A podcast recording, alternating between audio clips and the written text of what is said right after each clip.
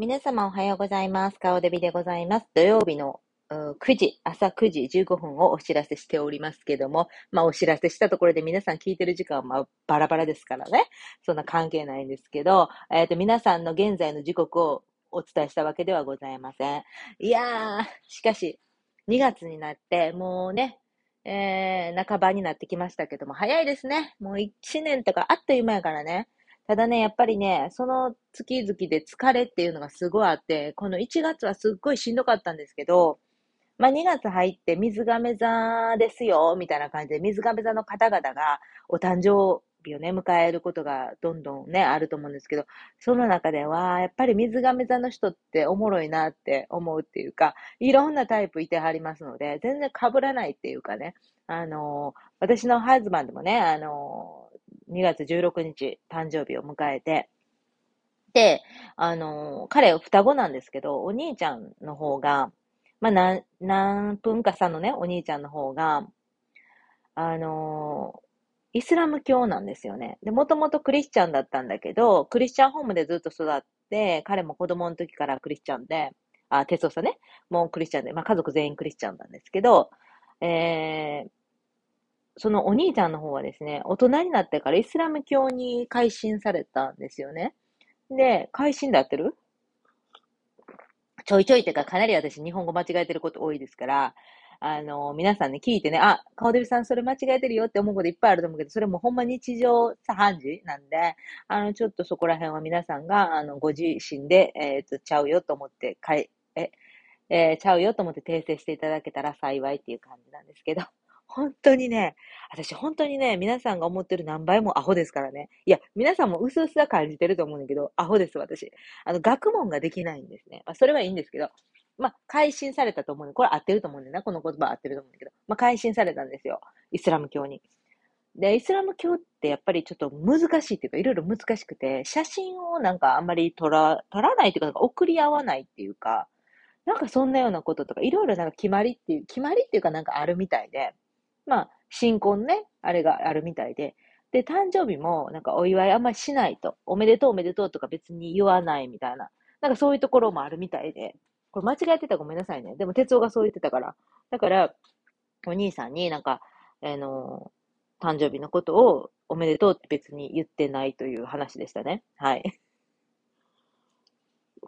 まあ、誕生日ぐらい祝っていいと思うねんけどね。やっぱり私は大好きです、誕生日。やっぱ一年に一回自分の、こう、なんていうの、自分が超主役じゃんっていう、もう分かりやすく主役になれる日だし、まあ、産んでくれたね、親にも感謝っていう日でもあるけど、まあなんか、やっぱり親に感謝なんだけど、やっぱ自分が、はい、一番にこうね、キラキラできるじゃんみたいな感じで大好きなんですけど、まあ、哲夫さん48歳になったんですよね。で、48歳の、あの、ケーキをね、買ったんだけど、そこにまあ、ろうそくをね、つけたいなと思ってて、ろうそくもちょうど切れててね、大概ろうそくってストックしてるじゃないですか、家にね。で、で適当にポンポンと並べてやったらええやんっていう感じですけど、そのろうそくがもうないですから、ちょっと買いに行かなあかんということで、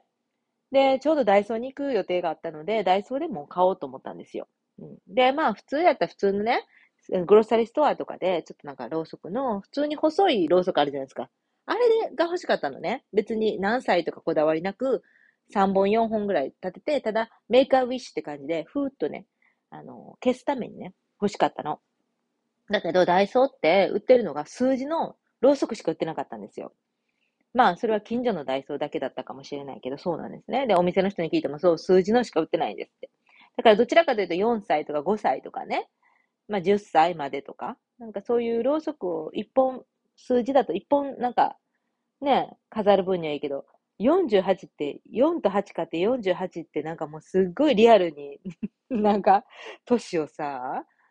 言われてる感じで、ちょっとどうなんだろうとか思いながら、でもそれにしたんですけど、すごい喜ばれたんですね。まあよかったです。で、あと、お花をね、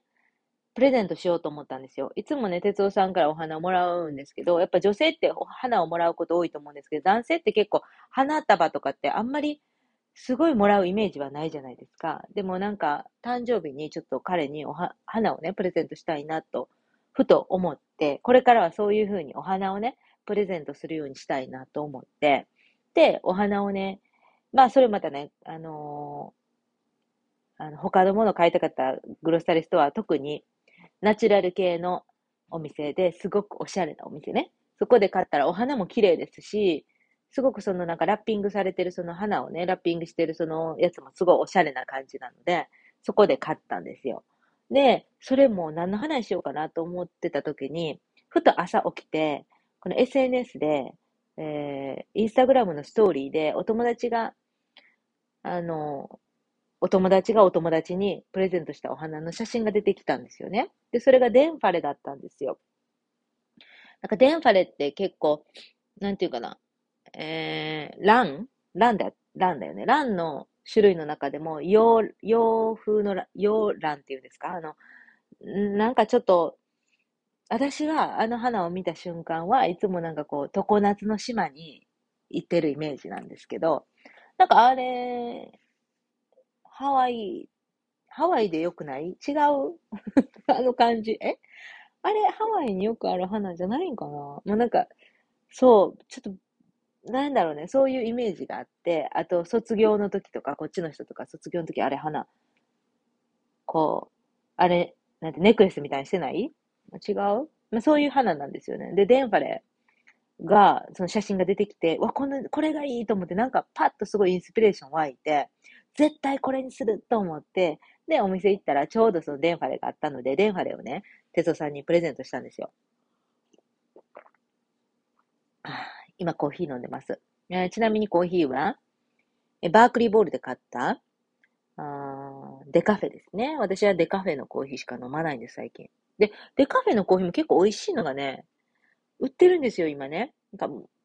昔っていうか結構前はちょっとデ、デカフェイコールまずいみたいなイメージがあったと思うんですけど、全然全然美味しいのいっぱい出てますから、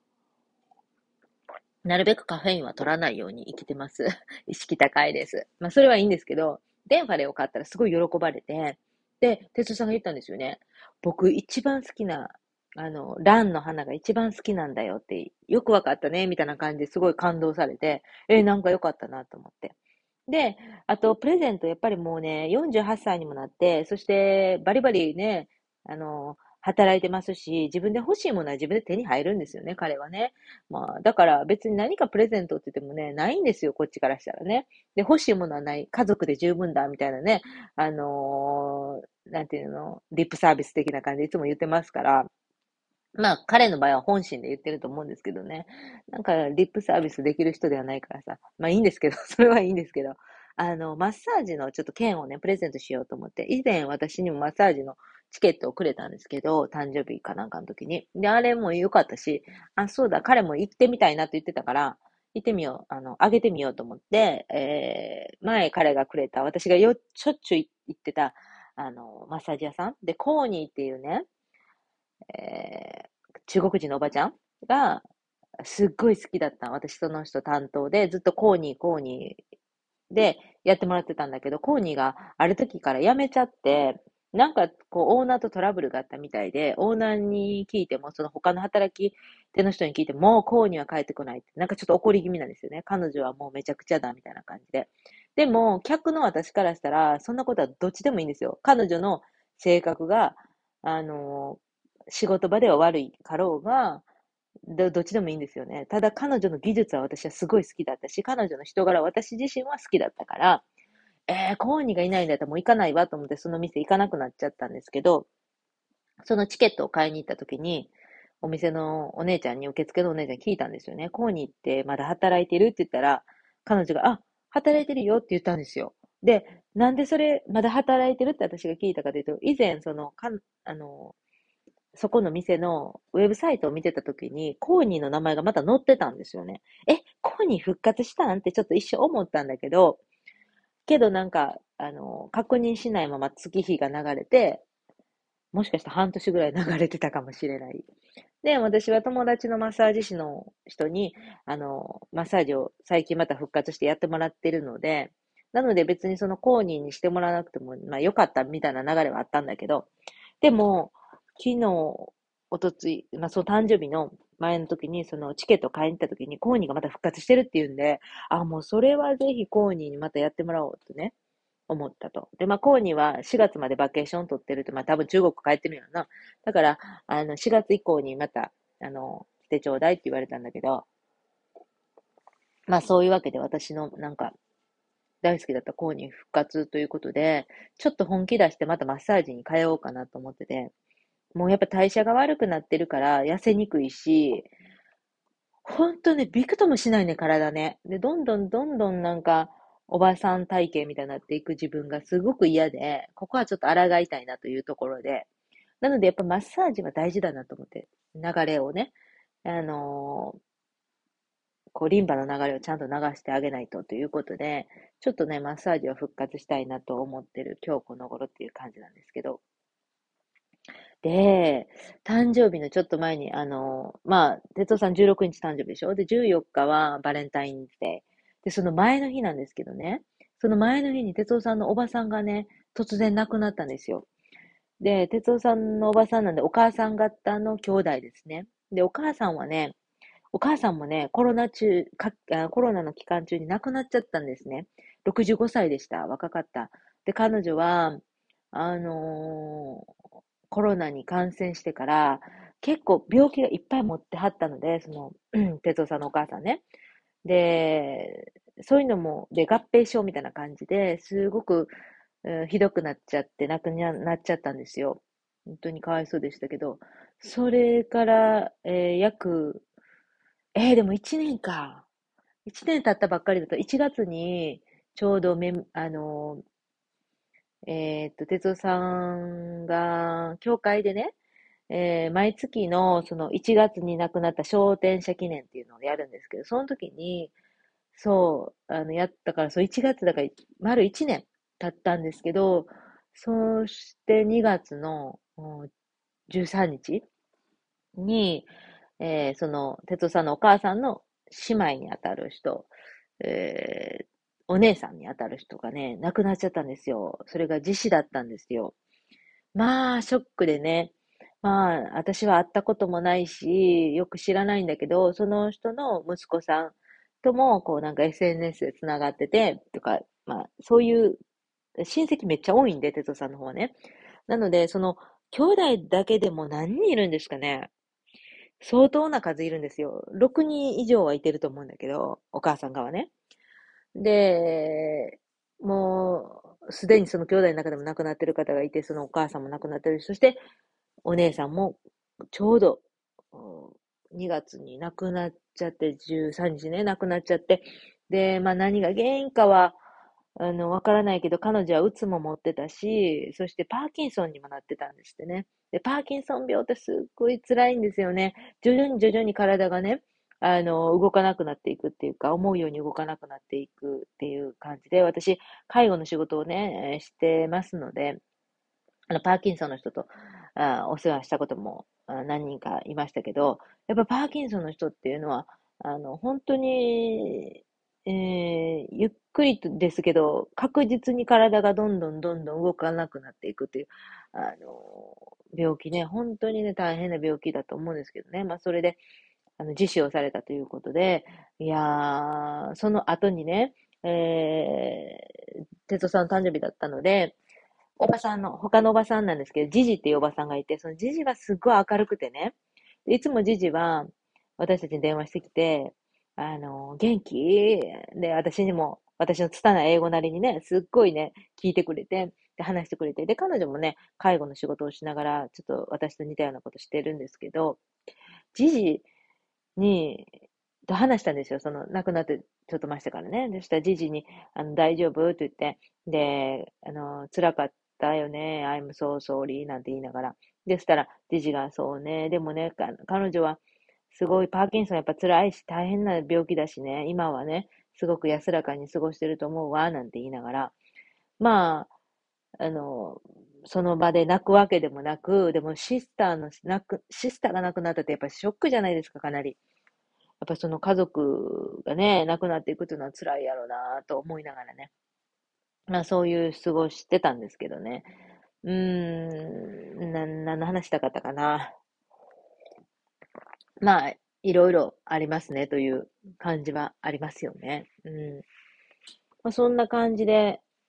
過ごしてて、で、誕生日も終わったでしょ？で、あとは、最近なんか話したいことがあったんです。あ、そうそうそう、全然話変わるんですけど、私、YouTube をまたね、ちょこちょこ撮ってて、で、なんかそれも、もう自分がちょっと太ったし、あんまり画面に映りたくなくなったんですよ。で、あの、ちょっと顔がスッキリしてたら画面に映ってもいいんだけど、顔がもうなんかめっちゃむくんでんのに出たくないわ、みたいな感じで、あの、ね、なかなか自分の中で受け入れたくないっていう感じでね、YouTube も撮ってなかったんだけど、でもなんかね、ちょっと撮りたいなっていうか、自分がこれはもう載せたいっていうことがちょこちょこね、あって、その画面上にカラフルなものが出していきたいっていうかね、わかります？言いたいことわかりますかね？わからないかな？あの、カバンの中見紹介とかやるのも、こう、画面の中にいろんな色が出てくるのが、私は好きで、なので、なんかそういうね、あの、感じで、なんかビデオね、撮ろうと思って撮ったりとかしてるんですけど、最近ちょっとね、一週間に一回でもいいからね、あの言葉だけの YouTube を出したいなと思ってるんですよ。で、で、久しぶりにあの、いいマイクね、持ってた Sure っていうマイクね、あの、すっごい音がいいやつね、300ドルぐらいしたやつね。あれを使って、ちょっとなんか、あの、声だけの、話してるだけの動画を撮りたいなと思ってるんですよ。日常あったこういう感じ？ラジオのこういう感じのを、あの、画面で出すっていうのをしたいなと思ってるんですよね。で、なんでそれを思ったかというと、まあ、もともとラジオがしたくて YouTube を始めて、で、声だけでね、だから一番初めの辺の YouTube のあの動画は、だいたい声だけのやつで出してたんですけど、人にインタビューしていくやつを作ってたんですけど、でもなんかすぐそれも結局終わっちゃったんだけど、でもこんな感じでラジオっていうか、声をね、あの、喋ってることはね、すごい好きなので、なんかそういうのいいなと思って、自分が午前中に料理とか作ってる時とかに、本当に作業用で耳栓をつけて、で、そして動画のその音を聞いてるだけが好きなんですよね。で、というのは、やっぱりもう画像がこうガーって動いてるというよりは、人がもう喋ってるだけの、あの、やつが一番すごく良くて作業用として、で、1時間ぐらいの尺でやってくれてたら最高。で、最近よく聞いてるのが、あの、おばあちゃんがゆたさんの、あの、えー、吉本芸人のあの、ヤースーさんのやつで、階段を、なんか作業用で階段の話をわーってしてるやつを聞くのが好き。で、彼の話は階段なんだけど、全然怖くないし、どちらかというとほっこりするヒューマンドラマみたいな を聞かされてる感じで。で、オチとかも別にないじゃないんですよね。だから、うわーっていう怖いとかじゃないんだよね。ただただ淡々淡とその、なんか生活の中に幽霊が出てきて、その幽霊も一緒に生活しているみたいな、なんか日常の中の幽霊みたいな話なので、怖くないんです。全然怖くないんですよ。で、ただただでも彼のその喋ってる雰囲気だったりとか、まあ、優しいんだろうな、みたいな性格だったりとか、滲み出てて、で、私結構ね、ふくよかな男性が好きなので、あの、日本人男性だとああいうタイプがめっちゃ好きなんですよ。で、あの、外国人の方だったら、こう、マッチョで、こう、鍛えられた体みたいなのが好きですけど、日本人の方には、なんかそれはあんま求めてなくて、ちょっと意味わからんと思うけど、でも、日本人の男性には、こう、まん丸とした、こう、熊さんみたいなタイプ大好きなんですけど、まさにそのヤースクはそんな感じで、すごいね、好きなんですよね。だからほっこりするので、いつもそれを聞いてるんですけど、自分もそういうやつできないかなとちょっと思ってるんですよね。ただその話が一人で喋ってると、こう人を傷つけたりとかしかねないので、そういうふうなことを配慮しながらやっていくとしたら、やっぱちょっと考えながら喋らなあかんなとは思ってるんですけど、でもその一個のテーマに沿ってね、いろんな話ができたらね、いいんじゃないかなと思ってね、ちょっとやりたいなと思ってて、思ってます。うん。なのでちょっとそんななんかさ、動画でやってるパパパパパパって話すような、私、当てレコ入れるとき、もう急いでるから、この時間のこの感覚をね、えー、この画面の上に、この画面内に、この話を終わらせなあかんと思ったら、超早口で、まあ、ADHD 丸出しみたいな感じで、わーわーわーわーって多動症みたいな感じで、わーわーわーって喋ってるんですけど、ちょっとそれはやめて、この1時間ゆっくり喋るやつは、こんな感じでゆっくりと喋って、取り留めのない話をしているっていうのもいいんじゃないかなと思って。はい。そういうのちょっとやりたいなと計画はしていますけども、手話のマイクがうまく使えるのかどうかというところにかかってます。はい。そう、それはしたいなと思ってますね。あとはね、あと何かあったかな？あ、最近はもう、ニット帽をまたすごい編んでるので、あの、ホームレス支援のニット帽なんですけどね、編んでるんでね。それ編みながらしてたらさ、ちょっとね、ドラマをね、久々に見てみようと思って、私、北村匠くんめっちゃ好きっていうかもうめっちゃタイプっていうかもうかっこよすぎません？かっこいいし可愛いでしょ？てか、ああいう子が高校生の時とか、バイト先とかにいたら、そうね、高校生の時の同級生だったりとか、えー、後の、まあ、20歳ぐらいで始めたバイト先とかでの、とこに、えー、バイト仲間としていたらとかね、妄想したら、もう本当にね、だから20代の時にね、出会いたいような男性の顔なんですよ。本当にかっこいいし、可愛いんですよね。で、彼のドラマやってるっていうことで、今更知って、星降る夜にっていうドラマをちょっと見ながら、あの、ケイトを編んでるんですけど、めっちゃかっこよくないですか？見てます？誰か。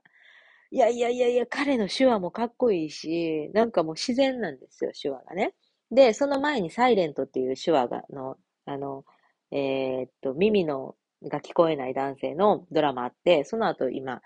えー、たくみくんが今度はね、やってるけど、その前の男の子なんて名前か忘れたけど、そのサイレントの話は結構なんか暗いっていうか、なんかシダ植物感じ、じめっとした感じ？ちょっとじめっとしてたんですよね。なんか、もうちょっとさ、まあ確かに聞こえてたのに途中から聞こえなくなった人生っていうのはすごく葛藤がやっぱあったし、で、その主人公自体もすっごく繊細な男の子だったし、で、なんかちょっとね、私あんまサイレントはちょっとなんかもうもっとパッと明るくならんかいっていうね、感じだったんだけど、今やってるその星降る夜にっていうのは、もともと耳が聞こえない、あの、たくみくん演じる一星くんが、あの、すごい明るいんですよ。で、元気、明るいし、すごくおせっかいで、いろんな人を助けたいみたいな、もうなんか純粋なピュアな感じでやってて。で、それがまた彼がかっこいいから、もうどんどんもうか、もういいんですよ。もう本当に何でもしてくださいって感じで、本当にね、素敵なのね。で、彼の、あの、ファッションもすごい可愛いし、紫のアウター着てたんです。紫。紫のアウターが似合う男の子ってなかなかいないと思うんですよ。うん。紫って、やっぱりちょっと紫が似合う人って、やっぱりすごく素敵な人しか似合わないと思うんです。女性もね。それか、もう、いっそのことおばあちゃんになってから似合うとかね。なかなかあれを着こなせる若者ってなかなかいないと思うんですよね。ですが、あの、北村匠海くんすっごい素敵に紫のジャケット着てて、ちょっとそのアウター欲しくなるんです、紫のアウターがね。だから世の男性たちはみんなあの紫のアウターちょっと欲しくなるんじゃないかな。今ね、どの、なんかどの YouTube の人たちとか見てても男の子たち、まあ私、日本の男の子って基本 YouTube ぐらいしか見てないですから、もう黒ばっかりなんですよ、今ね。やっぱもう、パッと決まるとしたら黒やっていう感じなんですよね。で、あの、 Kevin's English Room っていうね、大好き、あの、ケビン君とかけちゃんと山ちゃん、3人組の YouTube 見てても、全員3人とも黒。黒なんですよ、上が。ええー、なんかもう暗いんですよ、画面がね。だけど、このたくみくんはね、の演じる一星くんの服装はね、カラフル。すっごくカラフルなんですよ。もうそこもまたいいし、で、その出てくるドラマの登場人物みんな個性的すぎて、確かにちょっと渋滞感はあるんですけど、でもね、なんか、うん、私は結構好きで、ちょっとなんかサスペンス要素もちょっと入ってきてますので、ちょっとそれも流行ってるよね。恋愛だけじゃなくてちょっとサスペンス入れるぜ、みたいな。で、もう一つ見てるドラマが、あのー、幽霊のやつ、100万回言えばよかったっていうやつで、え、佐藤健くんが、もう、亡くなってるんだけど、その幽霊として、その彼女の、えー、っと、なんていう女の子やった？あの女の子。えー、多分、あの子、キッズボーとかの女の子じゃなかった？違う？何の女の子？あの、子役からの時の子やったよな、多分な、違うか。あの女の子の、のそばにいて、どうのこうの。で、松山健一さんとか出てきて、どうのこうの、みたいなドラマなんですけど、松山健一さんは健二さんの役で、ほんで、佐藤健くんはなんか殺された人の役で、で、その殺されたその事件をちょっと暴いていくみたいな。だから恋愛要素という、もあるんだけど、サスペンスもミックスしてるみたいな。これがね、またね、アラフォーとかになってくると、これがもう一番いいんですよ。もうなんか恋だけの恋愛だけのドラマってなかなかもうキュンと来ないというか、もう現実味を帯びないんですね。だから不倫系のドラマか、ちょっとサスペンスがある、えー、恋愛ドラマっていうの、これがね、アラフォーになってくるとね、しっくりきますね。もうね、普通の恋愛はあんまりもうちょっと見れないんですよ。うん。なのでね、あの、サイレントみたいな、もう恋愛の、まあ恋愛だけじゃなかったけど、あれもね、ヒューマンドラマ的なのもあったけど、でもなんかちょっと恋愛要素だけが濃くしてるっていうのは、もうね、共感できない。うん。共感できないっていうか、もうね、そういう域に来てないんだよね。だかもうあれは30代ぐらいまでやったかな。うんっていう感じがしますね。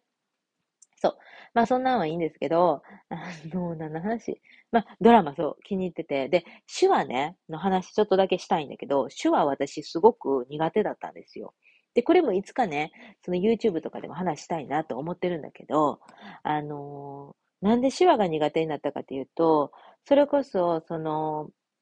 えー、愛していると言ってくれて、豊悦のドラマ、豊悦と時和孝子さんのドラマが、あれがもう私たち子供の時に、すっごい大ブームで、あの時、ちょうどアムラーとかあの世代の時代のね、時だったんですよ。90年代だと思うんだけど、で、その時に私多分小学校5年生ぐらいだったんだけど、愛していると言ってくれのドラマが終わったあたりだったと思うんだけど、そのあたりでもずっと手話って人気だったんですよ。一時期すごい大ブームになって。